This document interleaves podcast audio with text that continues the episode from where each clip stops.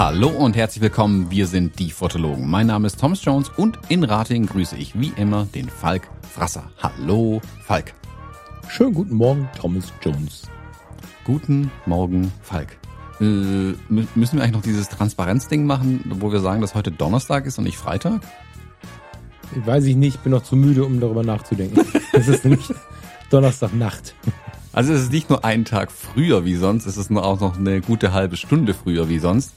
Äh, aufgrund von äh, terminlichen Themen äh, schieben wir ein bisschen unsere Aufnahme einen Tag vor. Also wenn morgen am Freitag die, die Breaking News kommt, dass, keine Ahnung, Fotografie nur noch mit Virtual Reality Brillen stattfindet, wundert euch nicht, dass wir nicht drüber sprechen. Wir haben einen Tag vorher aufgenommen. Das haben wir dann verpasst, ganz einfach. Man muss dazu sagen, dass wir ja sonst schon völlig ähm, vor der normalen Zeit sind. Also, also für mich zumindest. Thomas sagt dann immer, ich bin schon zwei Stunden wach. Und Na, ehrlich ja, gesagt habe ich jetzt gar nicht richtig geschlafen. um Gottes Willen. Und ich bin jetzt kein Spätaufsteher, ne, bevor jetzt jemand glaubt, wir hätten irgendwie 10 Uhr oder so. Ich bin um 8 Uhr automatisch wach, wenn, wenn im Urlaub gar nichts passiert und sonst irgendwie so halb acht. Und das hier ist viel schlimmer. Mhm. Ja, bei mir ist es mittlerweile echt zwei Stunden vorher. Also es, seitdem der Kleine da ist, habe ich mich irgendwie auf 6 Uhr eingestellt, wo ich eh wach bin, weil da ist er irgendwie auch wach. Also da haben wir uns synchronisiert so ein bisschen. Mhm. Wahnsinn. Mhm.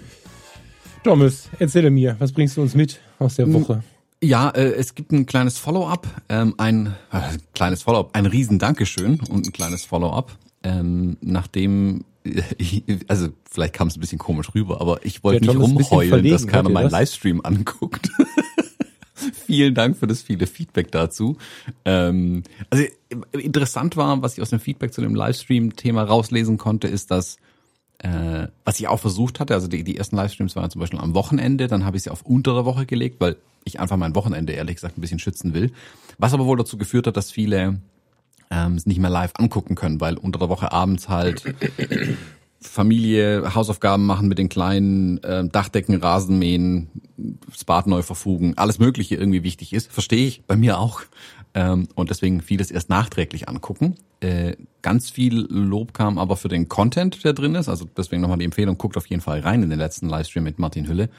Ähm, ich find's äh, auch wertvoll, so, sonst hätte man es ja auch nicht gemacht, aber ich bin auch extremst zufrieden, was jetzt äh, letzten Endes rauskam. Und was ein paar Leute jetzt wohl entdeckt haben, ist der ähm, PayPal-Spenden-Button, den ich unter meinen äh, Livestreams, ich weiß nicht, ob ich es in den normalen Videos auch dran habe. Ich glaube, in den Livestreams habe ich den nur drin. Also das ist ein Link hier, PayPal, Spende, Trinkgeld, Juhutrara. Ähm, großes, großes Dankeschön dafür auch nochmal. Da haben Deswegen ein paar hast du Leute. ein neues T-Shirt an, ne? Äh, ja, nee, ich habe eigentlich das Unterhemd von gestern an, wenn ich ehrlich bin. Ach so. ähm, und genau, da haben jetzt ein paar Leute ein paar Euros reingesteckt in meine kleine äh, Spendenkasse. Vielen, vielen Dank dafür. Ähm, weiß ich sehr, sehr zu schätzen. Und du hattest gerade eben als wir uns vor der Sendung unterhalten haben oder vor der Aufnahme unterhalten haben, noch diese Superchats erwähnt. Genau. Ähm, also finde ich spannend, dass du es überhaupt erwähnt hast, weil mein Eindruck ist, dass es niemand kennt tatsächlich. Magst du kurz naja, beschreiben, was es ist? Ja, das kann ich machen. Es ist tatsächlich so, und ich kann das gut verstehen, dass die YouTuber, die die Anfang stimmt ja nicht, du bist ja, du bist ja schon eine ganze Zeit dabei. Aber bevor man über diese Schwelle gerät, diese Superchats zu erwähnen, muss man von genug Leuten erklärt bekommen, dass die Leute es gut finden, glaube ich. Ähm, wir haben so zwei, drei YouTuber, denen wir regelmäßig folgen. Das ist so Bereich Camping, Bereich Kreuzfahrt, also beides. Bei denen ist so, wenn die im Live sind, die sind dann manchmal, keine Ahnung, auf irgendeinem Schiff beim Auslaufen live dabei oder bei irgendwelchen Events, wo du halt auch irgendwie nicht mal eben dabei sein kannst. Und wenn dann jemand über den sogenannten Superchat einen Zehner oder was auch immer spendet, dann erwähnen die das auf der Stelle. Und der Zuschauer eines Livestreams, der das gerade nicht so richtig versteht, wundert sich dann auch, was redet der da? Weil dann sagen sie in dem Moment, ach krass, super lieben Dank an Peter aus Würzburg. Superchat 10 Euro. Habe ich am Anfang auch ein bisschen mit den Augen gerollt, muss aber gestehen, dass seitdem ich weiß, äh, dass so ein YouTuber, also ich kenne den Aufwand, den Thomas da betreibt, ich mache das nicht. Abgesehen davon, dass ich zum Glück die Liebe fürs Audioformat habe, ist es für mich nicht umsetzbar. Ich kenne diesen Aufwand und weiß, was er verdient. Und daher finde ich diese Superjet-Funktion, Super-Chat-Funktion, mein Gott, äh, total gut. Aber ich weiß, dass es auch Leute gibt, die von Werbepausen genervt sind und so. Ist ein zweischneidiges Schwert, aber eine total schöne Möglichkeit, dem YouTuber Danke zu sagen. Ich glaube, beim Thomas haben sie auch ein oder zwei eingefunden, aber ich glaube, du wusstest nicht so richtig, was du damit machen sollst. Ne? So mitten in den Text reinquatschen mit dem Interview war wahrscheinlich komisch, ne? Mm, ja, jein. Also noch zu der Erklärung, was der Superchat vielleicht tut. Ähm, in den Livestreams kann man ja live ähm, über den Chat Fragen stellen und so weiter. Ich blende das dann ja auch immer ein, wer da eine Frage gestellt hat und dann gehen wir auch drauf ein im Regelfall.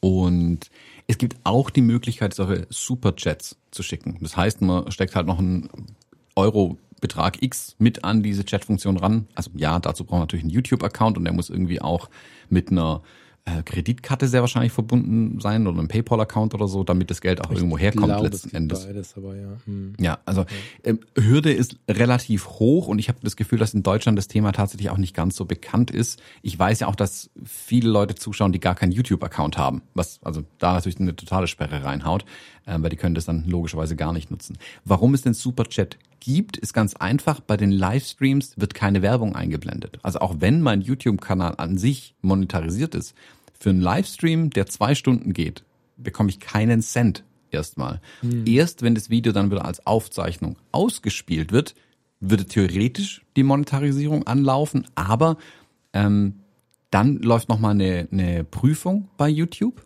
ähm, ob das Video überhaupt monetarisiert werden kann. Und die geht in der Regel 24 Stunden, wenn es dumm läuft. Das, manchmal ist es ein paar Minuten. Bei einem zwei Stunden Livestream dauert es aber gerne mal einen Tag oder zwei und dann ist 80 Prozent der Views sind dann eigentlich durch. Dann mhm. die, die, also die monetarisierbaren Views, wo dann Werbung angezeigt werden könnte, sind dann eigentlich auch gelaufen. Das weiß YouTube.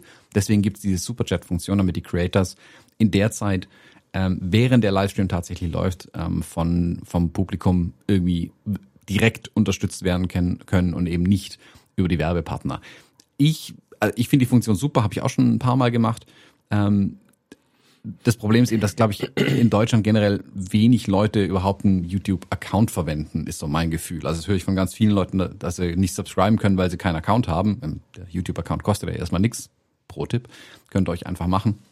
Und dann verpasst man das Ganze auch nicht mehr. Also geht beides im Prinzip über diese Superchat-Funktion und weil ich eben weiß, manche haben keinen Account, habe ich diesen PayPal-Spenden-Button ähm, da unten noch mit aufgenommen, zum Beispiel. Hm. Also bevor jetzt hier jemand glaubt, wir wollen hier um, um Kohle werben, so ist das natürlich nicht gemeint, aber ich finde das im, im Doch, gebt mir euer Geld. ich finde das äh, ganz grundsätzlich ganz schön mal anzusprechen. Das haben wir vor ganz vielen Sendungen schon mal gemacht.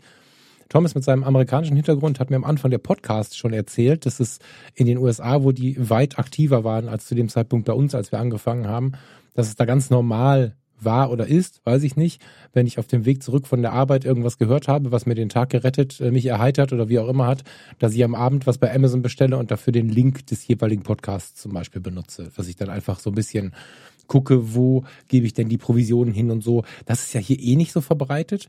Und es geht ja auch gar nicht darum, also es ist, es ist viel, ähm, viel mehr verbreitet als vor zwei, drei Jahren noch, aber ich glaube, es geht vor allen Dingen darum, diese, ja, Wertschätzung so ein bisschen weiterzugeben. Also der PayPal-Account, Quatsch, der YouTube-Account zum Beispiel, der kostet ja gar nichts, wie du schon sagst.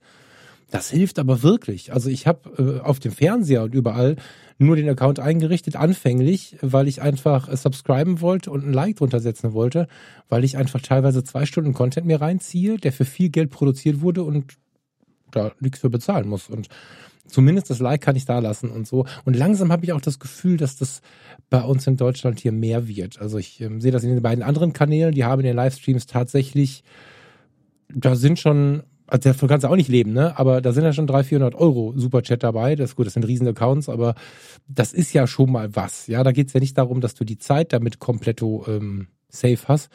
Aber ich find's gut, dass es diese Möglichkeiten gibt. So. Mhm. Ne, die muss nicht jeder nutzen, da ist keiner zu gezwungen. Aber ich find's gut, dass es die gibt. Und ich kann mir vorstellen, dass du auch so ein bisschen, ich spreche mit euch, da draußen. Thomas ist in dem Fall dann plötzlich schüchtern. Das ist eine totale Rampensau. Aber ich bin wirklich gespannt, ob der Thomas das schafft, bei einem Livestream mal zu sagen, sieben, lieben Dank, Peter aus Würzburg, für 10 Euro im Live-Chat. Ich kann, ich, äh, Quatsch, im Superchat. Ich kann mir vorstellen, und da grinst er jetzt auch gerade, dass das unfassbar schwer für ihn ist, diesen, ja, diesen, diesen Satz rauszuhauen. Bin ich mal gespannt. Nö, das, also äh, tatsächlich ist ein bisschen ein Problem, dass die Software, die ich verwende, zeigt mir das nicht als Superchat an. Da muss ich mal irgendwie nachtüfteln, wie ich das rausbekomme, so. dass ich das auch ah. besser sehen kann. Genau. Also okay. ich sehe das, ich habe es dann jetzt geändert, also in der Software, in der ich quasi die, ähm, die Kommentare in meinen Stream einblenden kann, sehe ich nur alle Chat-Nachrichten. Ich sehe aber nicht, was eine Superchat-Nachricht ist, also mit Spende dran. Ähm, wobei vielleicht haben sie es mittlerweile auch geändert. Wie gesagt, kam beim letzten Mal keine einzige rein. Ähm, ich weiß aber, dass ich das YouTube, also nicht meinen eigenen Stream, sondern quasi das, was ich als Streamer verwende, das Fenster, damit ich sehen kann, äh, funktioniert auch alles. Da kann ich diese Superchats sehen. Das muss ich mhm. mir nur halt auf irgendwo noch hinschieben, damit ich es quasi sehen kann. Ähm, aber dann muss ich auch mal so äh, weit so, so weit zur Seite wegschielen auf meinem Monitor. Das sieht mhm. dann auch ein bisschen komisch aus. Ähm, aber da muss ich mal noch ein bisschen drauf achten. Aber wie gesagt, das war bisher, also ich glaube, wenn drei Superchats reinkamen, war es, dann ist die Gesamtheit erreicht in den ganzen Livestreams, die ich bisher gemacht habe. Mm, aber also rundum nochmal vielen Dank äh, für alle, die es auch danach anschauen ähm, und auch für das Feedback. Bringt mir ja sehr viel tatsächlich zu hören, okay, ihr mögt zwar den Content, aber ihr könnt ihn einfach nicht live angucken, weil terminlich zum Beispiel. Also, aber so bin ich zum Beispiel bei diesem ähm, äh, unter der Woche Ding ab, also vor 8 Uhr gelandet, weil mir mhm. gesagt wurde, wenn ich nach 8 Uhr anfange, läuft schon der abendfüllende Film, dann hat man keine Zeit mehr, um zu mhm. switchen. Äh, und ja, also das Schlimme ist heutzutage, dass ich glaube, dass du das gar nicht mehr so richtig ähm, eingruppieren kannst. Ne? Das war vor ein paar Jahren noch einfacher. Die einen gucken nie Fernsehen, die anderen immer, die nächsten streamen nur. Das ist so zerrupft, dieses äh, Verhalten am Abend. Das, ähm, mhm. das kann ich bei uns, könnte ich das gar nicht sagen, weil es einen Tag so, einen anderen Tag so ist finde ich auch total schwer, das irgendwie auf dem, auf dem Kalender oder auf dem jeweiligen Tagesplan zu positionieren. Aber ich wollte noch was sagen zu diesen Live-Chats, was ich ja immer wieder extrem charmant oder zu den Live-YouTube-Sendungen, die natürlich dann auch einen Chat haben. Ich finde es immer wieder extrem charmant, wieder so kleine Gespräche unten drunter starten. Ich meine nicht die, die dann irgendwann nicht mehr zuhören, das ist auch nicht cool. Das äh, sehe ich bei anderen Kanälen schon mal, dass die sich scheinbar immer nur zum Chatten treffen, weil irgendeiner live ist. Das, das finde ich jetzt auch nicht so cool, aber die Kommentare am Rande zu dem, was da gesagt wird und dann läuft, selbst wenn du nicht in der Lage bist zu antworten, weil du gerade im Thema bist, mit jemandem sprichst, was auch immer, schreibt dann irgendwer, stimmt das voll cool, kennt ihr das? Und dann schreiben fünf andere, habe ich auch und so. Finde ich extrem charmant. Und äh, bei äh, Martin Hülle war es jetzt so, dass ich etwas später reinkam und nur so zwei so Fingerchen als äh, Symbol gezeigt habe oder Namen zusammen oder irgendwas habe ich da gepostet und äh, hast du irgendwann aufgenommen, aber die, die, die Leute, die im Chat waren, die haben teilweise im Chat geantwortet. Ich bekam aber auf allen möglichen anderen Kanälen dann Nachrichten, was zeigt, dass viele Leute scheinbar nicht angemeldet sind.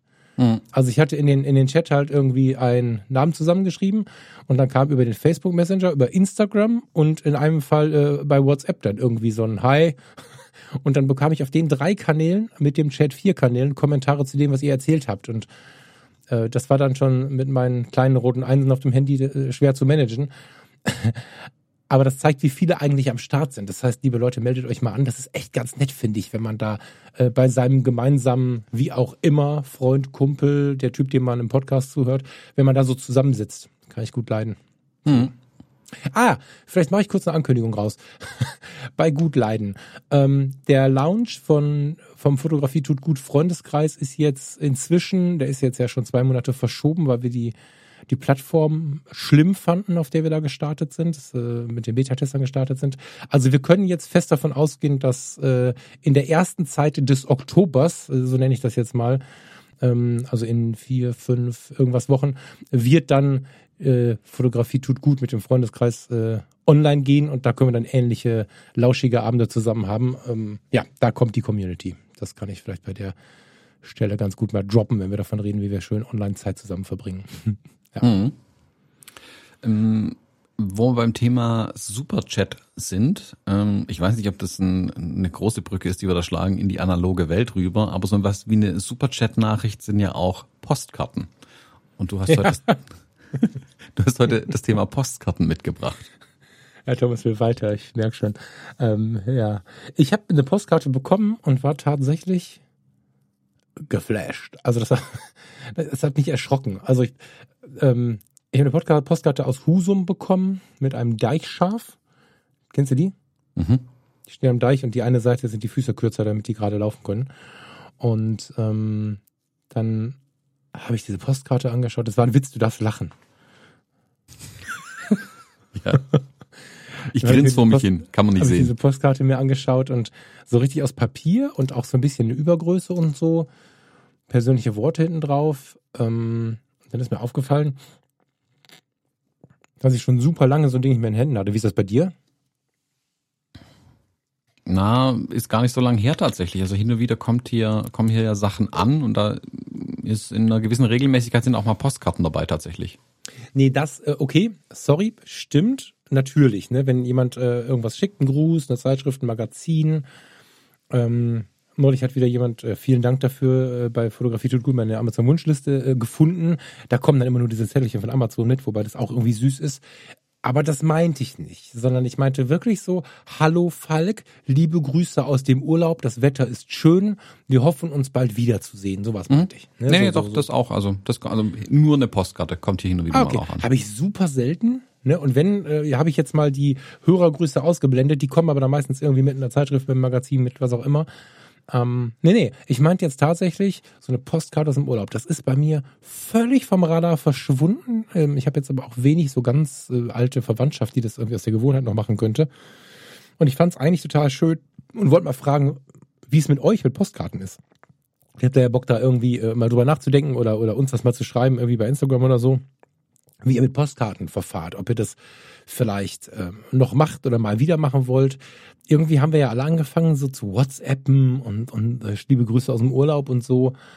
Und wenn ich mich so erinnere, so 2004, 2005, da weiß ich noch genau, dass ich so ein bisschen insgeheim davon geträumt habe, irgendwann mal bei so einem Postkartenverlag Fotos machen zu dürfen. Weißt du, so, Herr Frasser, fahren Sie mal nach Husum, wo ich jetzt gerade von Husum sprach, und fotografieren Sie mal äh, die Stadt Theodor Storms. Und dann gibt's davon eine Postkartenedition. Das ist ja heute völlig raus. Also es gibt es natürlich so, aber irgendwie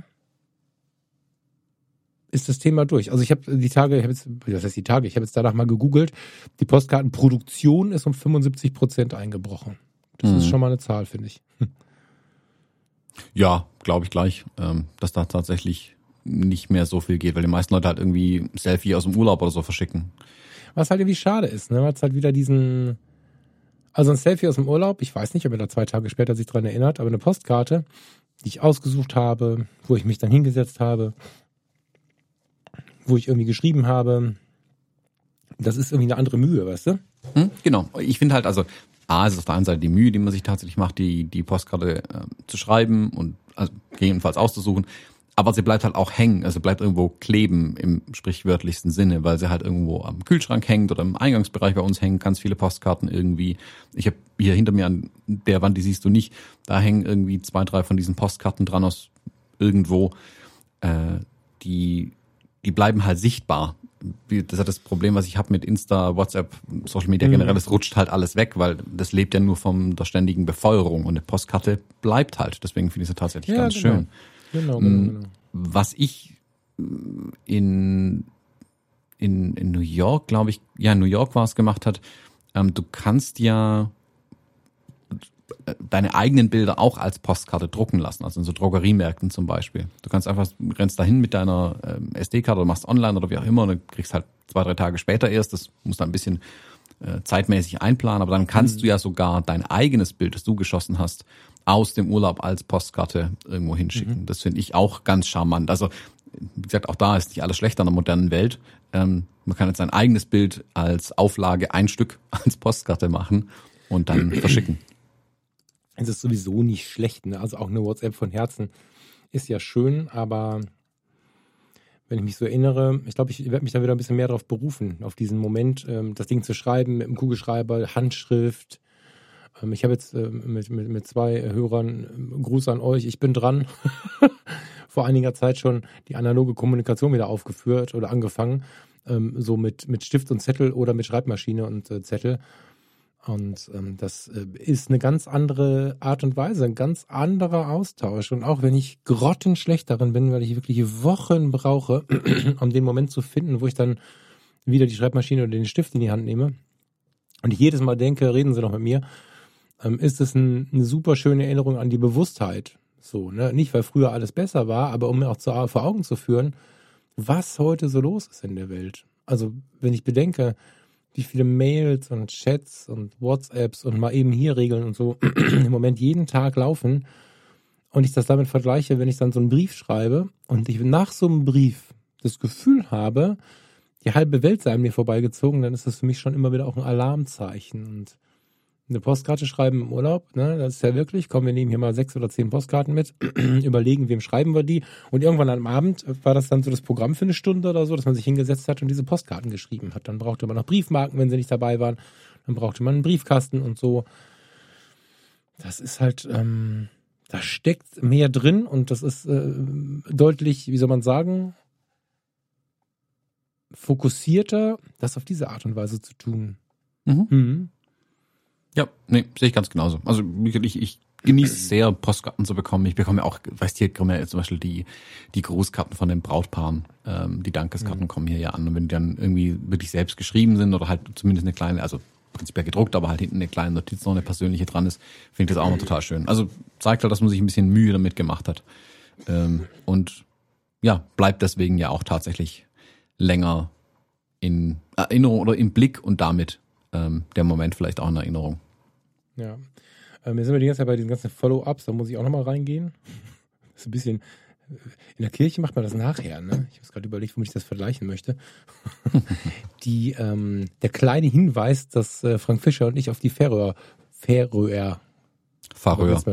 Nee, da gibt es Diskussionen. Ich habe, ich habe da jetzt eine ganze Menge, also ich da äh, schon, also es gibt, es gibt äh, auf jeden Fall eine eine äh, weit verbreitete Aussage, aber ich habe jetzt inzwischen vier verschiedene Versionen. Also das mit den Äs und Ös, dass Frank und ich äh, da hinfahren wollen, vermutlich August, irgendwie Spätsommer 22. Da haben sich jetzt schon echt viele Leute gemeldet, voll gut. Deswegen an der Stelle erstmal lieben Dank für die massiven Rückmeldungen dafür und natürlich wieder die Einladung, wenn ihr Interesse habt an, an so einer vielleicht etwas außergewöhnlichen Reise mit dem Auto nach Dänemark, mit dem Schiff über die See auf den Färöern anlanden und so ähm, wenn ihr da Bock drauf habt, dann äh, meldet euch gerne auf den Kanälen von mir oder vom Frank Fischer mit einem lieben Gruß, vielleicht auch woher ihr es gehört habt und lasst euch mal in die Liste eintragen. Ähm, dann bekommt ihr E-Mails von uns, wenn es da Neues gibt. Ja. Das war's, mhm. glaube ich, aber mit meinen Ankündigungen. Wir können quasi ins Thema gehen. Nee, eine Frage habe ich noch. Thomas hat mir seine Liste weitergereicht. Vielen Dank an euch, die er bekommen hat äh, mit euren Tipps zum Thema Canon AI1 reparieren und so. Äh, meine Roller Court hat ein Problem. Wenn irgendjemand jemanden kennt, ich werde die Liste natürlich mir auch anschauen, die ähm, habe ich jetzt hier liegen. Aber wenn irgendjemanden äh, kennt, der so eine Roller Court äh, bezahlbar in die Revision packen kann, dann lasst mal von euch hören. Äh, ersatzweise, wenn ihr so ein Ding irgendwo rumliegen habt, Roller Court, Roller Flex, Yashica Kram, könnt ihr mir gerne mal ein Angebot senden. Vielleicht kriege ich das ja irgendwie hin. Jedenfalls spielt sie nicht mehr so, wie ich mir das wünschen würde. Und ich brauche kurzfristig bis mittelfristig eine zweieugige Spiegelreflex. Vielleicht habt ihr da ja irgendwie ein Thema mit. Ich habe gerade bei Instagram dazu auch einen Post oben, der hat eh relativ viel Bewegung drauf. Wenn ihr Lust habt, dann lasst da gerne mal einen Kommentar zu da. Das ist dieser tanzende Mann am Strand. ja. Jetzt aber, Thomas, jetzt gehen wir mal hier in die Podcast-Inhalte. Hm. Warte. Ja. genau, Inhaltsbimmel. Ähm, Genau, also ich, ähm, es ist jetzt Donnerstag, ich komme quasi ganz frisch von meinem letzten Einsatz auf der WordPress-Foto-Ausstellung. Gestern Abend war die letzte Podiumsdiskussion. Mhm. Ähm, am Sonntag war auch die Matinee mit Tobias Wundke. Und da die beiden ja nicht, also das Publikum war begrenzt, sage ich mal, wobei ah, das ist jetzt auch ein bisschen dumm gelaufen. Jetzt ist ja hier in Baden-Württemberg hat sich die Regelung ja geändert. Ähm, wir sind jetzt weg von Abstandsregeln, wir sind jetzt nur noch bei 3G im Moment. Heißt, wir hätten den Saal jetzt eigentlich voll machen können, mhm. aber war es halt viel zu spät, um die, die das nochmal anzukündigen und da irgendwie Leute einzusammeln. Also es wurde zwar versucht, aber ja, das war jetzt, der Zug war irgendwie abgefahren. Mhm. Ähm, deswegen war jetzt doch nicht so viele Leute dabei, wie vermutlich Interesse gehabt hätten. Also wir haben es gestern Abend gemerkt, dass auf jeden Fall mehr los war. Ähm, aber klar, Saal war bei weitem nicht voll. Also wir hätten gar nicht genug Stühle gehabt, weil, glaube ich, keiner darauf vorbereitet war. hm. Und mh, mm, die beiden letzten Veranstaltungen waren jetzt, die gibt's auch nicht als Livestream oder als Aufzeichnung, deswegen dachte ich mir, ich berichte davon noch ein ganz klein wenig, ähm, was da los war. Ja, mach das mal, ich bin da auch ganz neugierig. Und ich habe, also ich bin nicht zu doof, ja, ich habe nichts gefunden und es gab auch nichts, richtig? Nee, nee, da gibt's keine Aufzeichnung. Das sind reine ähm, äh, Präsenzveranstaltungen gewesen. Mm, also es gibt eine, die Aufzeichnung der Vernissage gibt's ja nach wie vor auf YouTube und die, das Gespräch mit Claudia Buckenmeier von letzter Woche Sonntag, also oder vorletzte Woche, je nachdem, wie man rechnet. Das wird es auch noch als Aufzeichnung geben. Ähm, das kommt, glaube ich, nächste Woche dann online. Ähm, auch beim Zollern Albkurier werden die sicherlich veröffentlichen. Dann. Hm. Ich verlinke es dann aber hier auch nochmal in den Shownotes, wenn ich, oder nächste Woche dann in den Shownotes, wenn ich es ähm, auch, also wenn ich den Link bekommen habe. Ähm, zur Erklärung, die Matinee am Sonntag mit Tobias Wundke. Wer Tobias Wundke nicht kennt, hat A, was verpasst. Äh, er ist der Fotograf, der ähm, über, ich mal, im, im Winter in Tübingen auf der Corona-Intensivstation ähm, über vier Tage, also an vier verschiedenen Tagen, äh, eine Reportage fotografiert hat auf der Corona-Intensivstation und da wirklich ähm, jeweils eine komplette Schicht lang auch ähm, mit dem Personal auf der Intensivstation quasi zusammen war und festgehalten hat äh, in Bildern, ungeschönt festgehalten hat in Bildern, was da los ist auf so einer Intensivstation. Mm, ihm war das, glaube ich, ja gar nicht so klar, das hat er auch mehrmals betont, was er da eigentlich, also nicht was er fotografiert hat, aber welche Bedeutung und welche Reichweite ähm, die Reportage dann letzten Endes haben sollte, die er da gemacht hat, war vielleicht auch das dadurch bedingt, dass die meisten Dinge, die bisher auf so einer Intensivstation gemacht wurden, von Filmteams gemacht wurden. Also da kommt so ein EB-Team mhm. reingerannt, äh, filmt da ein bisschen dagegen drum, 15 Minuten und geht dann wieder oder zwei Stunden, äh, aber halt nicht viermal acht Stunden Schichten mitgenommen quasi. Ist natürlich eine ganz andere Tiefe, die er da zeigen kann mit den Bildern. Entsprechend haben es viele Medien aufgegriffen, das Thema, unter anderem der Spiegel. Hm. Der bei Spiegel Online findet man es auch. Tobias Wundke, ich pack's auch in die Shownotes rein, ähm, wo man die Bilder anschauen kann. Beim Uniklinikum Tübingen kann man die äh, auch nochmal eine große Galerie mit den Bildern sehen. Dort läuft auch eine Ausstellung, allerdings kann kein Mensch in die Klinik rein im Moment, um eine Ausstellung anzuschauen. Das ist ein bisschen schade. Deswegen gibt's die im Moment auch online. Und am Sonntag bei der Matinee hat er geschildert, wie er das Ganze erlebt hat, was er ähm, dort gesehen hat, wie es auch für ihn war, viermal acht Stunden äh, mit kompletter Schutzausrüstung da drin zu sein, mittendrin, ähm, auch damit zu fotografieren, ähm, was es mit ihm gemacht hat auch, ähm, wie es ihn auch ein Stück weit verändert hat, fand ich hochinteressant. War ein äh, toller Vortrag von ihm. Wir haben danach dann noch ein bisschen äh, miteinander gesprochen, das Publikum noch ein paar Fragen gestellt und fand die Bilder ein weiteres Mal extrem beeindruckend, die er da mitgebracht hat auf jeden Fall. Also da mag ich wirklich jedem empfehlen, ähm, zumindest sich mal die Bilder anzuschauen, ähm, die es, äh, wie gesagt, in diesen beiden Galerien gibt. Und ja, da mal einen Blick reinzuwerfen, um sich das mal äh, in Erinnerung zu rufen, ähm, wie es da schon zugegangen ist im Winter diesen Jahres. Mhm. Ja, ist äh, selbst wenn wenn man das hier in drei Jahren hört und und und Covid vielleicht in unserem Alter so weit angekommen ist, genau, dass wir dass wir nicht jede Woche da irgendwie was Neues hören müssen, ist das trotzdem ein spannendes Thema, glaube ich, lohnt sich dennoch da reinzuschauen, weil ich natürlich als alter Mensch aus dem Gesundheitswesen, der durchaus äh, in einigen Phasen tagtäglich auf der Intensiv gearbeitet hat oder in den OP-Bereichen gewesen ist und so, ist das natürlich auch eine schöne Vermittlung für die Leute, die da einfach arbeiten. Also ich vermute, dass er da einfach auch ganz viele Erlebnisse mitgenommen hat, die einfach so das Team betreffen. So, ich will jetzt nicht von den Patienten weglenken, aber so ein bisschen die Taschenlampe mal aufs Team halten. Und ich denke, dass auch da an der Stelle solche Bilder äh, gut tun, weil nach wie vor äh, diese Leute unsere Unterstützung brauchen. Ja, ich bin da gar nicht dabei, dass die alle irgendwie also sie sind nicht so hart unterbezahlt, wie man es sagt. Sie werden aber viel zu hart rangenommen, was die Stunden angeht. Das ist so ein bisschen das Problem. Und in der Gesellschaft eine höhere Anerkennung zu bekommen, ist schon sehr, sehr wertvoll. Also ich habe das ein paar Mal gemerkt in der Rettungsdienstzeit. Da bekommst du, je nachdem natürlich, in welchem Bevölkerungsteil du unterwegs bist, aber du bekommst mehr Anerkennung für die Rettung als für die Pflege zum Beispiel, was totaler Blödsinn ist. Also das, ähm, ach so, Krankenschwester, ja toll. Und das finde ich nicht cool. So, und dafür ist, glaube ich, so eine Arbeit, wie er sie macht, auch extrem wertvoll, gerade in so schwierigen Zeiten, wie wir sie gerade haben.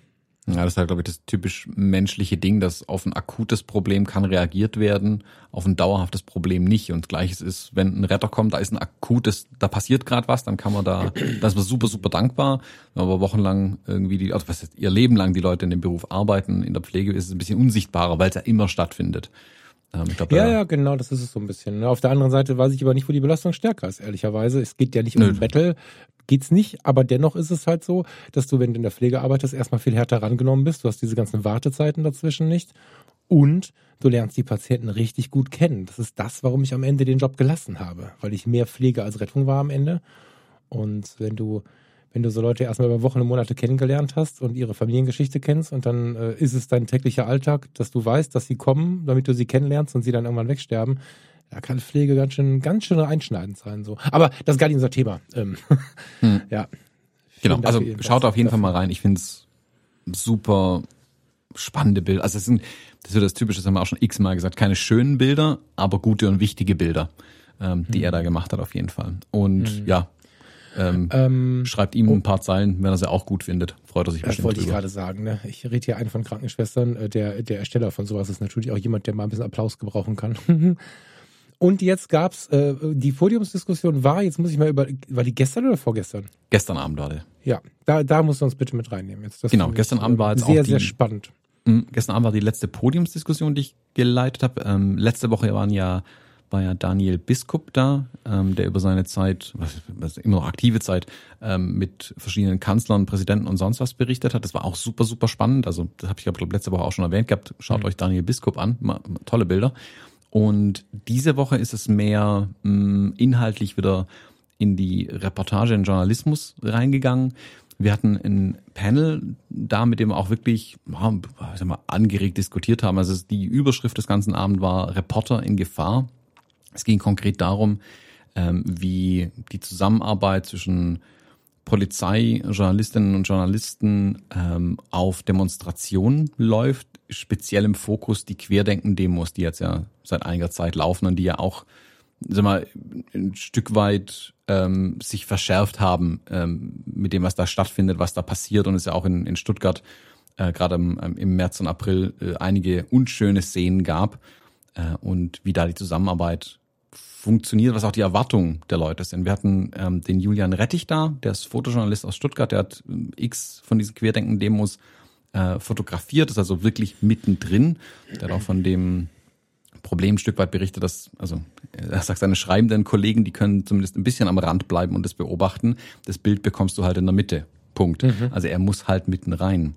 Die Christine Bilger war da, die ist äh, Polizeireporterin bei der Stuttgarter Zeitung und auch im Landesvorstand vom DJV, dem Deutschen Journalistenverband Baden-Württemberg und hat sich mit dem Thema intensiv auseinandergesetzt. Und ganz spannend fand ich Jürgen Renz, der ist Prodekan an der Hochschule der Polizei in Baden-Württemberg. Ähm, der bildet Ach. also zukünftige Kommissare und Kommissarinnen aus und hat sich gerade das Thema ähm, Demonstration ähm, und solche, alles, was da drumherum stattfindet, Versammlungen, ist so sein Herzthema ein Stück weit, ähm, das er auch an der, also an der Hochschule lehrt zum einen, aber auch eben selbst auf den ganzen äh, Demonstrationen ist als Beobachter. Also der fährt wirklich durchs ganze Land und geht dahin, äh, zum Teil in Uniform, zum Teil zivil, sage ich mal. Mhm. Ähm, gibt sich aber auch zu erkennen, spricht mit Demonstranten, mit äh, Polizisten, mit Journalisten äh, mit allen und versucht sich so wirklich First-Hand Bild der Sache zu machen. Mhm. Und mit den dreien äh, habe ich über die ganzen Themen gesprochen, die es da gibt, um wie kann die Zusammenarbeit besser funktionieren. Was haben sie überhaupt auf den Demos alles erlebt, um das nochmal, dass man das Publikum das nochmal hört, also dass es aus erster Hand geschildert wird, was passiert da? Also von, man hat es ja gesehen, also hier in, in Stuttgart ist ja das SWR-Team mit Dingen beworfen worden. Also wurden damals Steine vermutet, das war auf jeden Fall, auf jeden Fall irgendwas Hartes, ähm, die da geflogen sind. Also was jetzt so weit geht, dass der SWR mittlerweile eigene Security für seine EB-Teams hat, wenn die irgendwo was machen. Wahnsinn, ähm, was natürlich ja. bitter ist. Dann haben wir auch die Frage gestellt an die Polizei, ob das nicht eigentlich eure Aufgabe wäre, die zu schützen. Mhm. Ähm, also ich habe da schon ein bisschen auch, nein, ich will nicht sagen Öl ins Feuer gegossen, aber ich wollte da schon auch eine Diskussion haben mhm. ähm, und mal ein paar Standpunkte tatsächlich abfragen. Ich hätte gerne die Antwort kurz von dir. Ja, also der Herr Renz hat es ja gut geschildert. Er sagt natürlich auch, für die Polizei ist ähm, die Art Demonstration ein absolutes Worst-Case-Szenario. Er sagt auch, wenn du jetzt eine Kürzlich waren ja diese Demonstrationen der Palästinenser zum Beispiel, ähm, wo das in Israel wieder so und in der Westbank und im Gazastreifen hochgekocht ist. Da gab es diese Palästinenser-Demos. Da hast du einen, mhm. einen riesigen Pulk an Menschen, und die, die Polizei weiß schon ganz genau, wie das eigentlich ablaufen wird. Das fängt, fängt hier als Kundgebung an und wird dann plötzlich ein Aufzug, der eigentlich nicht genehmigt ist. Wissen die aber vorher. Die, also die sind ja nicht doof bei der Polizei. Und die wissen auch ganz genau, wo die langlaufen, mehr oder weniger, leiten das auch ein Stück weit. Ähm, die wissen auch, was sind dann kritische Punkte, wo die zum Beispiel hingehen. Ähm, das ist ein anderes Beispiel genannt, der weiß ganz genau, wenn, ich nenne jetzt mal Gruppe A an dem Laden B vorbeiläuft, kann er komplett neue Scheiben einbauen, weil der ist nur nach weg, der Laden. So, mhm. das weiß die Polizei und da kann sie entsprechend darauf reagieren. Vor allem sagt er, die Demonstrationen sind lenkbar, auch wenn das manchmal kurz wild aussieht und es da in Anführungszeichen Auseinandersetzungen, vor allem verbaler Art gibt, ist es lenkbar. Also die Polizei kann diesen Pulk entsprechend lenken, alle halten sich dran. Die durften demonstrieren, die Journalisten durften darüber berichten, die Polizei hat für Ordnung gesorgt, alle sagen Daumen hoch. Auch, wie gesagt, sieht manchmal wilder aus, als es ist vielleicht. Bei diesen Querdenken-Demos, er hat es speziell bei diesen äh, Aufmärschen in Stuttgart geschildert, es fängt als Kundgebung an und dann laufen da nicht irgendwie 200 oder 1000 Leute die Straße runter, die vielleicht sogar dafür vorgesehen war, sondern es bilden sich plötzlich 20 Kleingruppen aus 100 Leuten, die kreuz und quer durch die Stadt laufen Du hast, mhm. also er sagt, er kann die ganze Polizei Baden-Württemberg zusammenziehen. Du kriegst es nicht mehr unter Kontrolle. Geschweige denn kannst du noch dafür sorgen, dass das Ganze sicher abläuft. Also wenn du sie nicht mal mehr in Bahnen lenken kannst, dass sie zumindest auf einer Straße bleiben, hast du sowieso keine Chance mehr, ähm, dann noch ähm, Journalisten zum Beispiel zu schützen. Großes, großes Problem ist auch, hat er auch geschildert, und da haben ähm, er und die Frau Bilger vom Journalistenverband auch gesagt, dass sie da in Zukunft mehr zusammenarbeiten wollen. Das Problem mit den Presseausweisen. Also es ist mittlerweile so, dass viele Journalistinnen und Journalisten ihren Presseausweis verdeckt tragen, damit sie quasi nicht von den Querdenker, Demonstrantinnen und Demonstranten angegangen werden. Gleichzeitig hat sich aber bei gerade den Demonstrationen äh, dieser Trend rausgebildet, dass da jeder Zweite irgendwie einen Presseausweis hat. Vom aus dubiosen Quellen bis zum selbstgemalten. er hat ganz schön gesagt, je größer der Presseausweis, desto falscher ist er sehr wahrscheinlich. Ähm, also der DJV-Presseausweis ist einfach nur eine Scheckkarte und manche laufen mit so einem Umhängeschild rum in DIN A5-Größe. So sieht kein mhm. Presseausweis aus. Mhm. Und sie können aber trotzdem natürlich nicht mehr unterscheiden, wer ist tatsächlich Presse und wer hat halt irgendeinen Ausweis, auf dem irgendwas von Presse steht. Also selbst der DJV-Presseausweis im Eifer des Gefechts kann ein Polizist nicht mehr unterscheiden, ob das jetzt der echte oder der falsche ist. Da naja, hast du keine Chance. Und auch am Equipment sagt er. Das ist tatsächlich sogar in der Bundespressekonferenz sitzen, ne?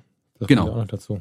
Genau. Also ja. er sagt auch, du kannst auch nicht mehr am Equipment unterscheiden, wer ist eigentlich Journalist und wer nicht. Klar mhm. sagt er, der Herr Rettich hier trägt zwei große Kameras, aber dann gucken wir ins Publikum, da finden wir bestimmt auch zwei Menschen mit großen Kameras zu Hause. Das ist ja überhaupt kein, kein, kein Hindernis mehr, eine große Kamera zu haben. Also mhm. er hat erkannt, zum einen, dass, dass es fast nicht mehr möglich ist, hier Unterschiede zu machen. Und er kann dann nicht mehr sagen, wer ist jetzt legitime Presse, sage ich mal, ähm, wer ist hier Schutz suchen. Da sind ja zum Teil äh, Media Safety Points auch eingerichtet worden für die Journalistinnen und Journalisten, wo die hin können, wenn es wirklich brenzlig wird. Aber ja. er sagt auch da, wen lassen wir rein und wen nicht. Also wo, woran kann es die Polizei überhaupt unterscheiden? Es ging so weit, dass zum Teil Polizisten abgestellt wurden, nur dafür, um bei den Journalisten zu bleiben, quasi. Um mit denen mitzugehen, um direkt deeskalierend irgendwie einzugreifen, wenn was passiert. Ich meine, klar ist, dass die Journalisten natürlich dahin wollen, wo was passiert. Und mhm. allein durch ihre Anwesenheit provozieren sie ja gerade bei den Demonstrationen ähm, entsprechende Eskalation. Was fatal ist natürlich. Also will der Journalist oder die Journalistin natürlich nicht, passiert aber, wird zum Teil dadurch verschlimmert, wenn jetzt auch noch die Polizei mitkommt. Also er sagt, und auch die Journalisten sagen, du kannst nicht gewinnen. Es gibt keine Lösung, die uns auf die Schnelle einfällt. Das war so der Konsens, glaube ich, an dem Abend. Konsens war aber auch, dass eben der DJV ähm, mit der Polizeihochschule, ihm im Speziellen erstmal wirklich schaut, okay, wie können wir einander vorab schon besser helfen? Also was können wir tun, damit vor Ort das besser läuft und nicht mhm. erst vor Ort gucken, dass es besser läuft ähm, und sich da ein bisschen besser abzusprechen. Also zum Beispiel das ganz einfache Themen, wie kann man die ähm, Absolventen, die jetzt an der Hochschule noch sind, besser drauf schulen, was sind legitime Presseausweise? Wie erkenne ich das auf die Schnelle auch im Zweifelsfall? Ähm, wie können sie besser ja, aber wie erkenne ich es auf die Schnelle?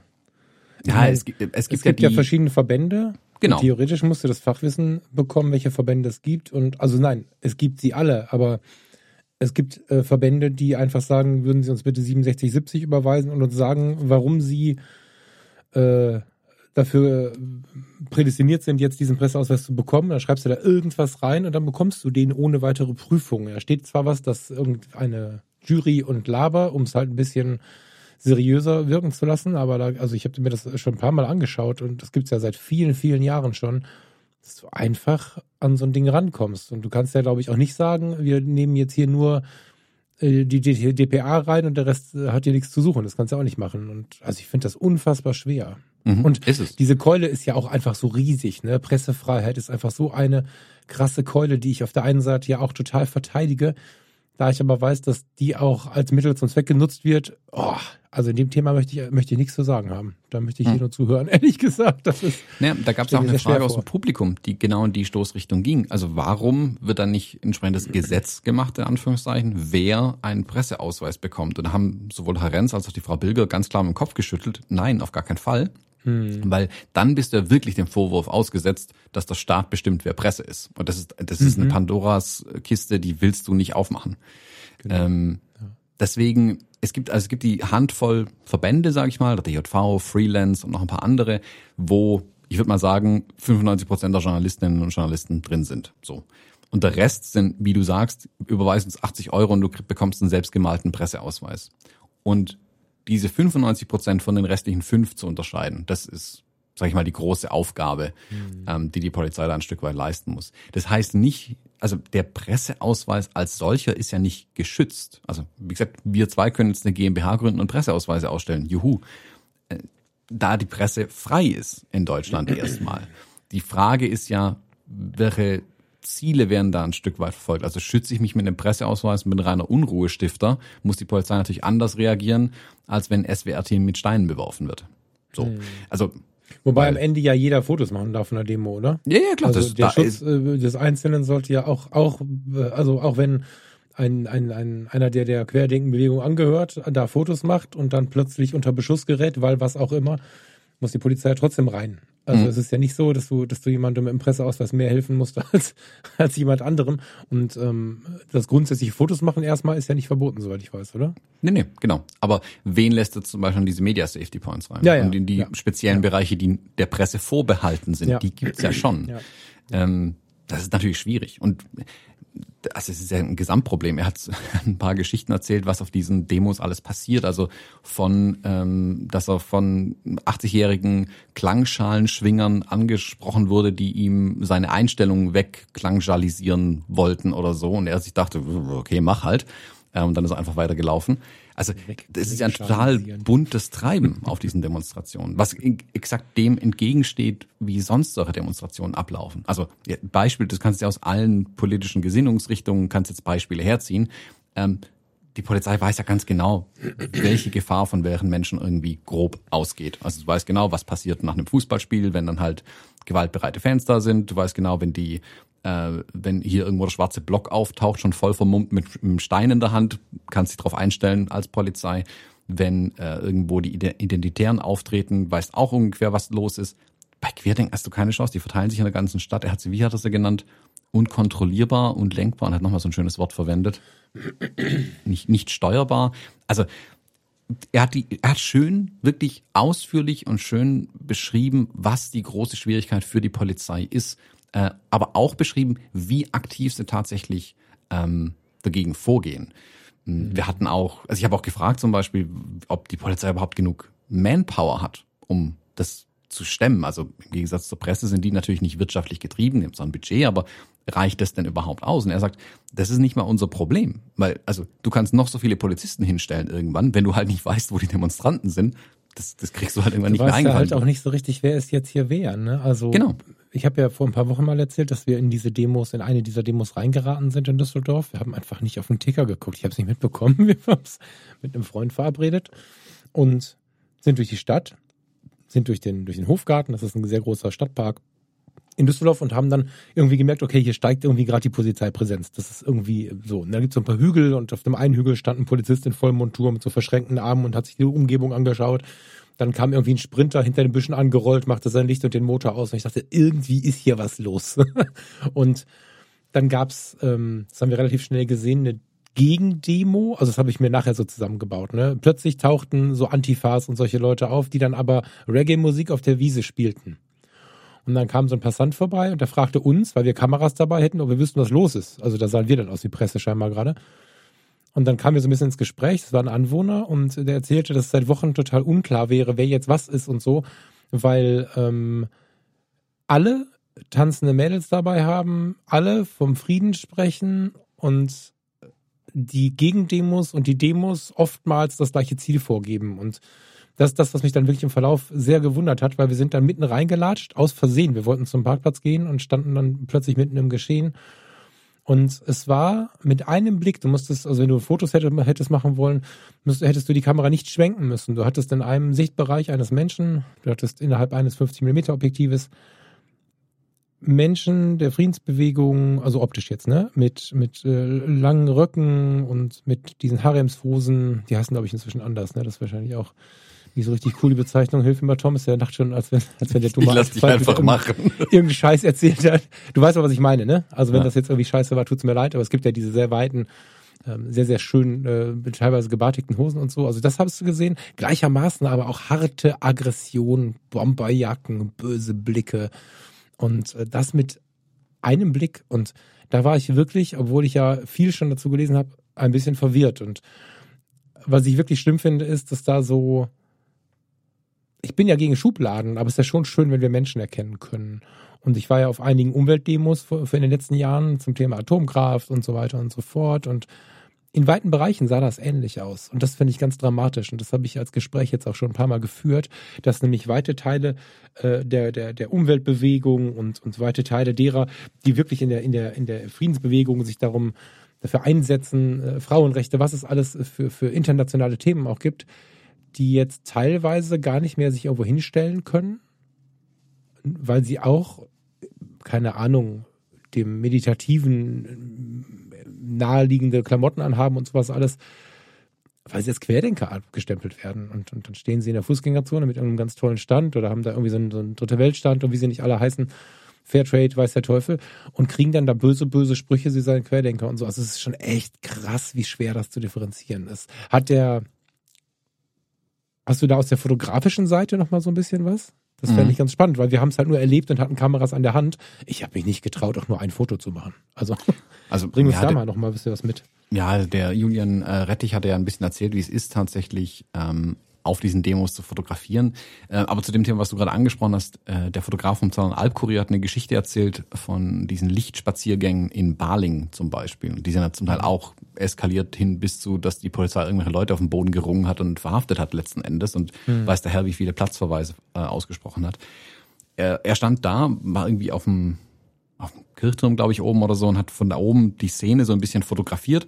Und als er da, glaube ich, dann wieder runterkam, hat er, ist er angesprochen worden ähm, und wurde gezeigt auf die Demo, ob das die Demo wäre ähm, von von X, also die gegen die Masken, so letzten Endes mal so. Ja, ja, das sind die gegen die Masken. Und dann haben sich die Personen umgedreht und auf die andere Demo, die Gegendemonstration gesagt, und das sind die, die gegen die sind, die gegen die Masken sind. Also, ja, genau, das sind die Gegendemonstranten. Meinten die, oh, dann waren wir jetzt eine Dreiviertelstunde lang auf der falschen Demo. Also selbst für die Demonstranten ist es nicht mehr klar, wo sie eigentlich demonstrieren, weil du um dich rumguckst und siehst eigentlich nur ganz normale Leute auf allen Seiten. Und naja, ich meine, beide Seiten, wenn man es ganz grob oben drüber schiebt, wollen Freiheit, wollen Sicherheit und wollen Frieden, haben nur eine absolut gegenläufige Auffassung. Das ist, also jetzt werden nicht beide Seiten steinigen, weil beide Seiten sich konkreter gesehen äh, fühlen wollen wahrscheinlich, aber das ist ja oft so das Credo, was du hast, wenn du drauf schaust, tatsächlich, ja. Hm. Also der Julian Rettich hat das auch so ein bisschen geschildert, wie, ähm, wie unterschiedlich die Demos aber zum Beispiel innerhalb Deutschlands jetzt ausfallen. Also er ist ja nicht nur hier in Stuttgart unterwegs, er war auch in, in Leipzig.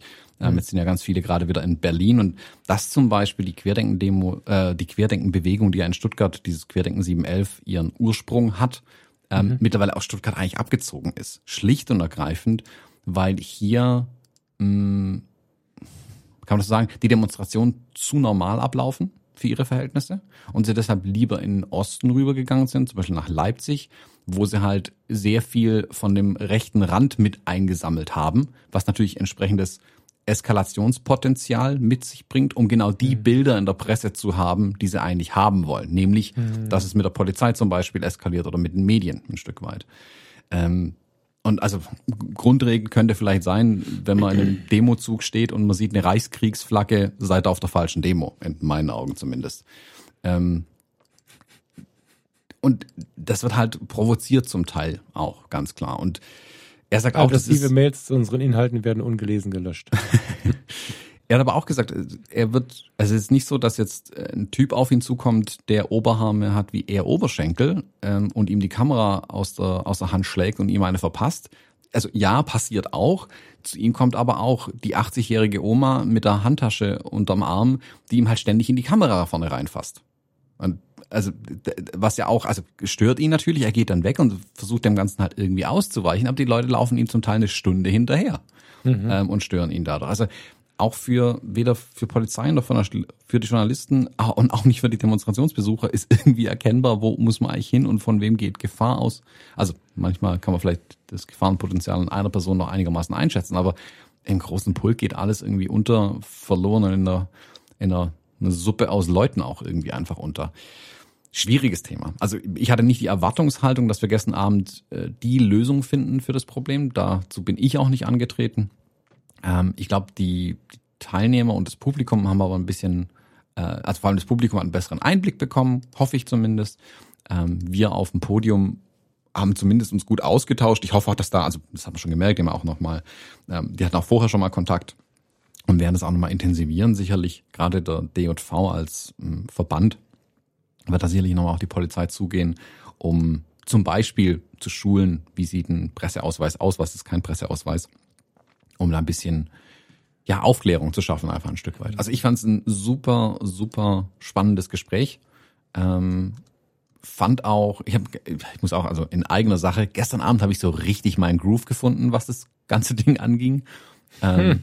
Jetzt war ich endgültig drin. Also fand's meine größte Schwierigkeit an dem Abend war, ich muss meine Moderationskarten irgendwie farblich sortieren, glaube ich. Ähm, weil ich habe so ein bisschen halt nach Gesprächspartnern aufgeteilt gehabt und spätestens nach der dritten Frage hast irgendwie alle Karten durcheinander und ich habe 14 Karten mit mit äh, Background-Infos, Stichworten und Fragen und Kram irgendwie dabei gehabt und ich saß also aus meiner Perspektive saß ich da wie ein Zauberer, der den ganzen Abend Karten ähm, hm. äh, schaffelt, ähm, wie nennt's Karten mischt. Ähm, und habe nur in den Karten irgendwie rumgefummelt. Äh, aber ich habe auch noch ein paar Fragen dazwischen gestellt bekommen. Ähm, war für mich jetzt aber auch ein krönender Abschluss äh, tatsächlich an diesen ganzen ähm, WordPress Photo Award Gig hinten ran. Also A war es, ich kann nicht sagen, welche Veranstaltung ich jetzt am besten fand. Ich fand die gestern Abend aber super, super spannend. War auch wieder eine von denen, wo ich sage, boah, hätte ich das äh, als Zuschauer gesehen, wäre ich mega begeistert rausgelaufen. Mhm. Einfach was die drei mitgebracht haben an Informationen, ähm, an, an Diskussionsbeiträgen, die sie gebracht haben, was ich so, was man so halt aus erster Hand einfach mal mitnehmen kann. Und wie gesagt, ich durfte oben sitzen und Fragen stellen. Also besondere Ehre natürlich. Ähm, ja, also für mich jetzt krönender Abschluss der ganzen Sache. Äh, ein bisschen schade, dass es schon vorbei ist, wenn ich ehrlich bin. Ähm, es gibt jetzt am, am Freitag, also wenn ihr das hört, heute Abend, äh, sehr wahrscheinlich am, was ist denn das dann? Was ist morgen für ein Tag? Der äh, bum, bum, bum, äh, 27. August ist noch ein Fotoslam-Event. Ähm, den kann man sich noch angucken und die Ausstellung läuft auch nur noch bis Sonntag. Also wer die Ausstellung noch sehen will, was ich jedem wirklich ans Herz lege, wenn ihr irgendwo aus der Gegend seid, ähm, fahrt nach Baling, bucht euch vorher ein Ticket, fahrt nach Baling und schaut euch die Ausstellung auch nochmal an. Ähm, die Bilder alleine sind die Reise wert und in Baling ist es eigentlich auch ganz schön. Ja, total. Baling hatte ich übrigens in null auf dem Radar. Das ist ganz spannend. ich wusste gar nicht, dass es das gibt. Hm? Also der, der Zollern-Albkreis wurde ein paar Mal als der lebenswerteste ähm, Kreis gewählt in Deutschland zum Leben oder so. Genau, also der lebenswerteste ähm. Äh, Landkreis. Also weiß ich wann, ist mir gestern irgendwie so nebenbei eingeworfen worden. Äh, aber ist wirklich schön da. Also ist eine sehr, sehr schöne Gegend auf jeden Fall. Jetzt muss ich hier parallel wieder googeln und werde nicht da. Ist zufällig Bietigheim-Bissingen im Zollernalbkreis? Nicht wirklich. Ist wo ganz anders oder was heißt das? Ach, ich will es nicht lügen, aber es sind vermutlich 80 Kilometer auseinander. Oder Echt? 100. Oh, Entschuldigung. Okay, cool. Okay, nee, schon gut. Weil genau von denen habe ich halt gehört, dass sie angeblich das lebenswerteste Städtchen Deutschlands sind nach irgendeiner spannenden Umfrage. Hm. Ähm, Im Sinne von äh, Zufriedenheit der Menschen und so. Ja, Okay. Ja, irgendwann werde ich eure Gegend auch noch erkunden. Ich bin immer noch relativ schlecht. Das ist echt spannend. Also klar, so ein bisschen habe ich einen Überblick inzwischen. Bin ja schon viel rumgekommen, aber tatsächlich Baden-Württemberg erlebe ich durch dich und so ein bisschen durch den Sascha, wobei ich da immer nur zu ihm gefahren bin. das ähm, ist halt auch nicht so richtig viel. Balingen. Ja, also wie gesagt, ich finde es vielleicht für, fürs nächste Jahr, ich weiß ja, dass äh, der ein oder die andere vielleicht auch zuhört von dieser Veranstaltung. Wenn ihr sowas nochmal plant, dann äh, würde ich persönlich darum bitten wollen, sicherlich auch im Namen vieler Menschen da draußen, das ein bisschen greifbarer für die Masse zu machen. Also es wäre jetzt wahrscheinlich nicht unmöglich gewesen, äh, zum Beispiel die Podiumsdiskussionen äh, mit einer Audio. Ich kenne da jemanden, der an dem Projekt beteiligt ist, der sich damit auskennt, äh, da dann an ein paar Lavalier-Mikrofone anzuschließen und am Ende, und wenn es am Ende eine Podcast-Sendung ist, aber dass man das Ding irgendwo abrufen kann. Ich bin mir sehr sicher, dass wir den Sendeplatz auch zur Verfügung stellen, aber dass das so im sehr, sehr kleinen Preis passiert ist, ist natürlich für die Anwesenden schön und für viele Veranstaltungen aus Kunst und Kultur ja auch sehr üblich. Aber ich finde, dass das, das äh, Herausgeben an die große Masse doch wirklich was hat. Also wenn ich mich erinnere, ich habe ja bei Fotografie tut gut den Originalton von dem, von dem Diskussionsabend mit Jim Rakete äh, über und Stefan Rappo ähm, im NRW-Forum, stimmt nicht? Im Museum Kunstpalast habe ich ja online, äh, weil sie mir den, äh, den, den, das Original ähm, wie heißt das denn, die Originalaufnahme zur Verfügung gestellt haben. Und das Ding hat so viele Abrufe. Die Leute hören sich sowas so gerne an. Also wenn ihr im nächsten Jahr Bock habt, dann äh, macht da mal irgendwie zumindest einen Audiomitschnitt, wenn ihr schon kein Video macht.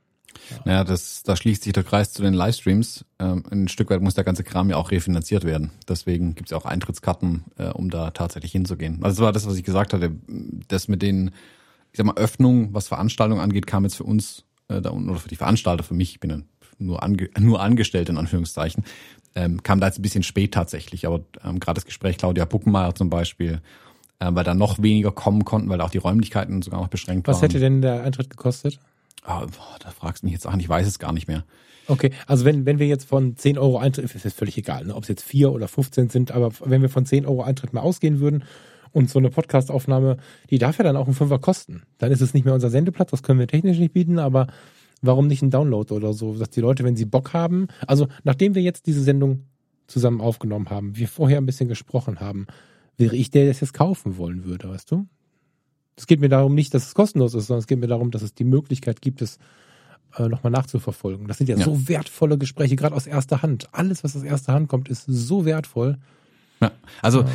wie gesagt, die, äh, ich kann jetzt nicht von den Veranstalter sprechen. Ich, ich weiß, dass wir über ein paar Themen gesprochen haben, die man fürs nächste Mal noch machen kann. Ähm, dieses Jahr also ich habe es ja mitbekommen live, wie die, wie die Organisation, wie hektisch das zum Teil war, wie viel noch reagiert werden musste die ganze Zeit, wie ja zum Teil ähm, in den, also allein schon wie spät die Anfrage bei mir reinkam. Ähm, mhm. Das war mit dem Grund, warum ich dachte, dass das ist alles völlig fake, was da kommt. Ähm, weil die haben doch bestimmt schon einen Moderator für sowas. Ähm, das ist sehr mit der heißen Nadel gestrickt worden. Also selbst der Livestream für die Vernissage ähm, und das, die Aufzeichnung von Claudia Puckenmeier war wirklich mit mit hohem Aufwand verbunden. Selbst die, also wenn ich gesehen habe, wie viel allein für die Matinee mit Tobias Wundke an Technik aufgefahren wurde, also ich stand vor einem 75 Zoll Fernseher, der würde, also mhm. der passt nicht mal in mein Wohnzimmer rein, das Riesending. Ähm, und das ist auch, also da wurde so viel noch mit der heißen Nadel gestrickt, weil bis zum, ja, bis kurz vor der Veranstaltung zum Teil nicht klar war, was gilt, was machen wir wie, wo, was das hätte die Komplexität einfach gesprengt dieses Mal. Also man muss ja auch dazu sagen, das ist erst das zweite Mal, dass sie das machen. Dieses Mal mit Livestreams und, und, und. Also da ist schon viel on top gekommen gegenüber dem letzten Mal. Ich gehe schwer davon aus, dass sie das weiterhin machen werden. Also die Besucherzahlen sprechen für sich. Ähm, die, die Veranstaltung, das Feedback, was da kam, also vom Rahmenprogramm war super. Ich gehe schwer davon aus, dass wir das nächstes Jahr nochmal in Baling sehen werden. Ich würde mich freuen, wenn ich wieder dabei sein darf.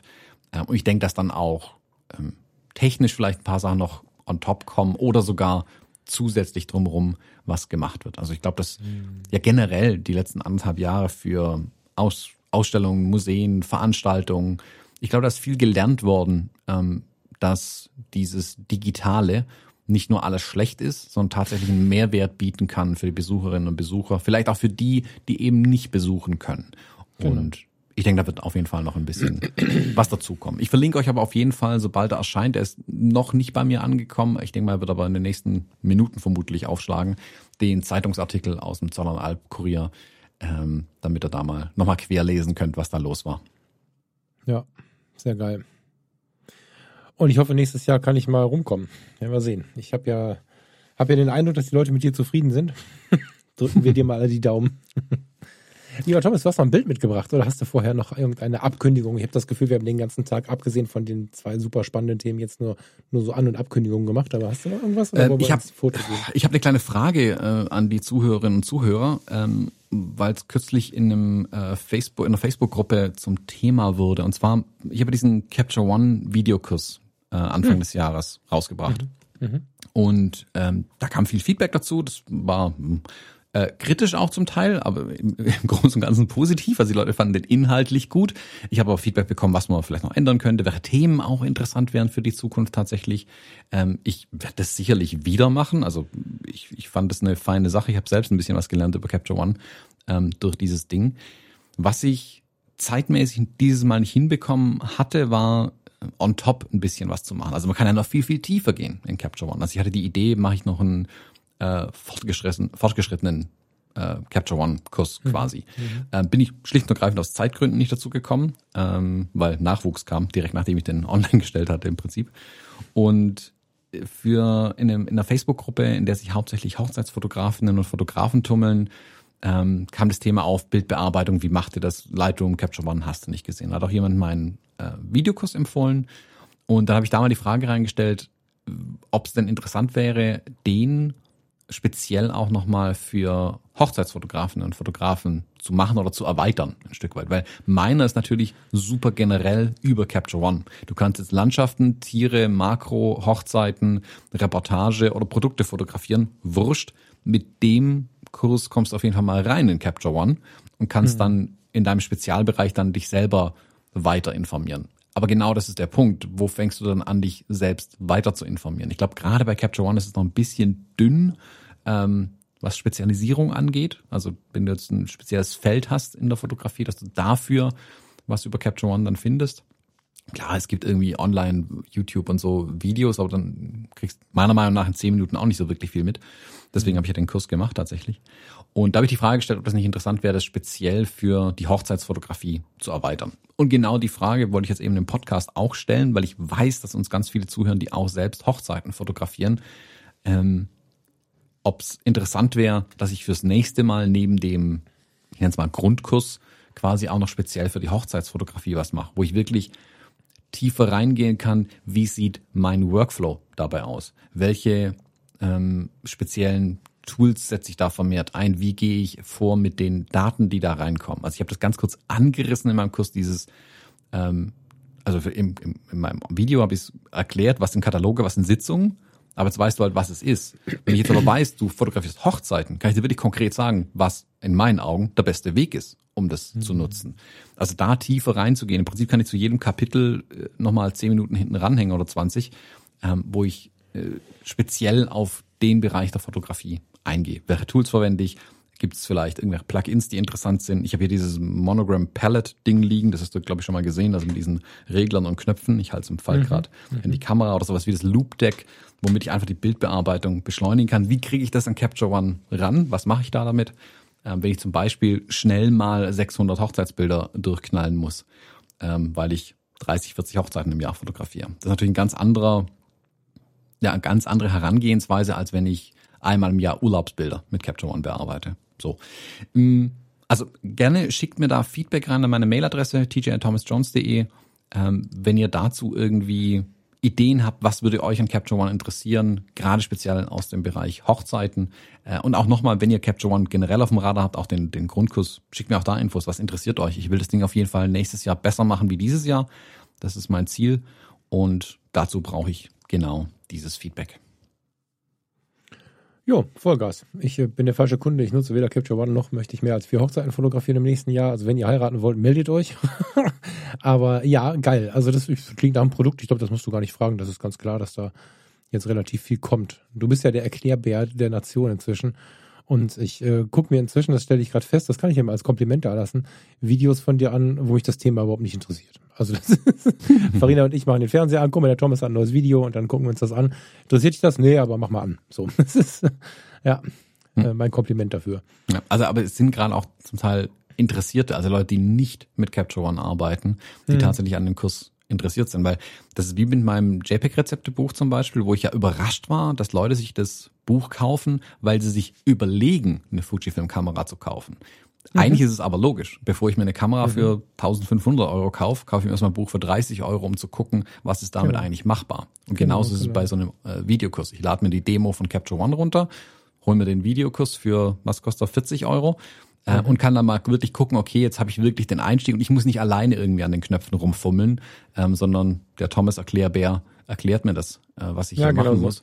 Und dann kann ich wirklich nach diesen, was läuft die Trial, glaube ich, 30 Tage oder so, dann kann ich mich entscheiden, okay, ist es was für mich oder ist es dann doch nichts. Aber ich habe nur, ich habe für Capture One in dem Moment gar nichts bezahlt und der Videokurs hat mich 40 Euro gekostet, aber ich habe nicht was 360 Euro für Capture One ausgegeben. Wäre für mich, und ich glaube, da sind viele da draußen, die das äh, ähnlich empfinden, der einzige Weg. Also ich bin das totale Lightroom-Kind inzwischen und gut, als ich groß geworden bin mit der Fotografie, gab es noch kein Lightroom, da gab es nur Photoshop, aber ich bin inzwischen das totale Lightroom-Kind und wenn ich jetzt aus welchen Gründen auch immer meinen würde, ich müsste zu Capture One wechseln, dann bräuchte ich deinen Kurs, um den quasi äh, so als Start zu nehmen. Und wie du schon sagst, ich kann es dann in Etappen machen.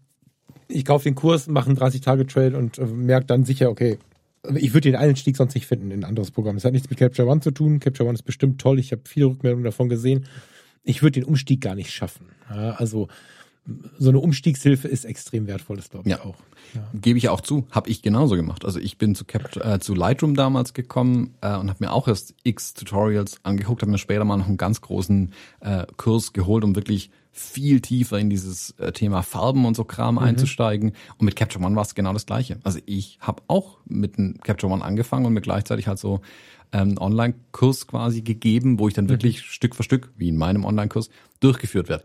Ich habe mir aber halt auf Englisch angeguckt und ich habe halt gemerkt, dass es im deutschen Raum noch nichts. Also da gibt's schon was, ähm, aber ich habe halt noch keinen Kurs gemacht, so mhm. wie ich an Capture One rangehe und welche Vorteile ich bei Capture One sehe.